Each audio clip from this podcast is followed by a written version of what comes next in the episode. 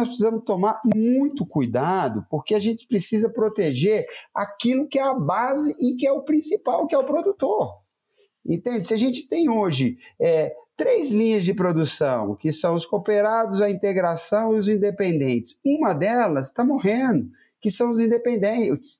Ah, e essa situação ela precisa ser vista com muito carinho muito carinho, porque ela traz o equilíbrio. Se a gente é, é, ficar como está hoje o, o, bovino, como é a avicultura hoje, somente na mão das grandes corporações, que precisam existir também, veja bem, a gente precisa fazer um, uma cadeia equilibrada. Só sempre quem fala isso é, é, o ministro Alisson Paulinelli, né, o eterno ministro da Agricultura. Ele fala: se você não tiver um equilíbrio entre as forças, sabe, uma delas vai, vai sucumbir, que é o que está acontecendo com uma uma parte da suinocultura brasileira que ela é importantíssima. Por quê? Porque ela consegue fazer é, chegar nas, nas diversas áreas do Brasil a proteína in natura, coisa que a grande indústria não consegue, porque está muito concentrada ali nos estados do sul.